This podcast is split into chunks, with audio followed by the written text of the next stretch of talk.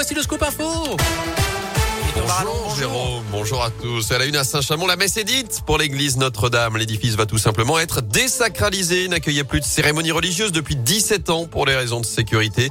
Construite en 1880, l'église a été abîmée par le temps et rouvrir le lieu de culte imposait de nouveaux investissements trop lourds à supporter pour le diocèse de saint qui a donc tranché.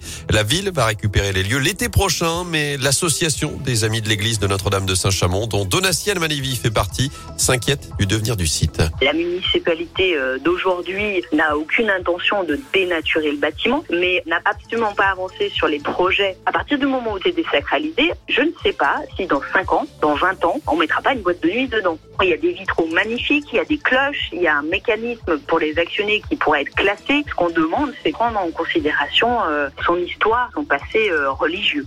Face aux inquiétudes, François Morange, conseiller municipal chargé du patrimoine, apporte une réponse. Les temps ont changé et les conditions de pratique du culte ont changé. Le but est de garder un caractère culturel et même à consonance religieuse. Donc c'est un contrat que bien sûr la municipalité va passer, un contrat de longue durée, en souhaitant que l'église Notre-Dame ne soit pas devenue, je sais pas, un musical. Hein. Mais cette euh, immensité vide au centre-ville est d'une tristesse effroyable. Et c'est d'ailleurs en concertation entre diocèses élus et membres d'associations que devrait être établi le futur projet de l'église Notre-Dame de Saint-Chamond, situé, vous le savez, place de la Liberté sur la commune.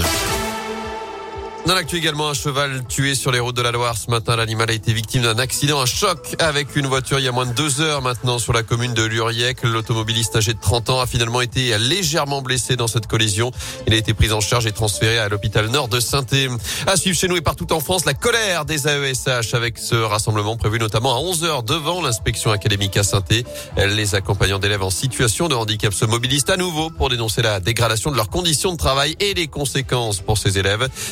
Plus de moyens, de meilleurs salaires, la création d'un statut de la fonction publique et des recrutements massifs. Pouvoir utiliser le pass sanitaire en cas de besoin jusqu'à l'été prochain, c'est l'objectif du gouvernement avec son nouveau projet de loi qui débarque aujourd'hui à l'Assemblée.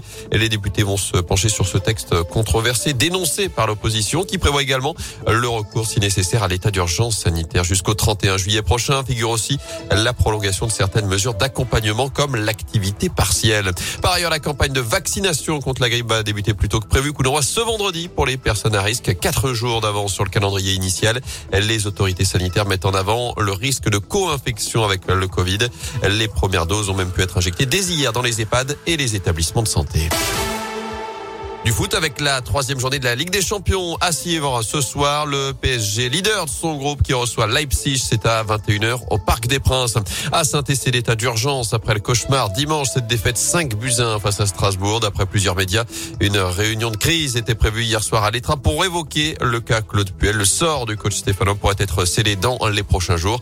Reste à savoir notamment s'il sera sur le banc vendredi soir pour la réception d'Angers. Ce sera à partir de 21h à Geoffroy Guichard.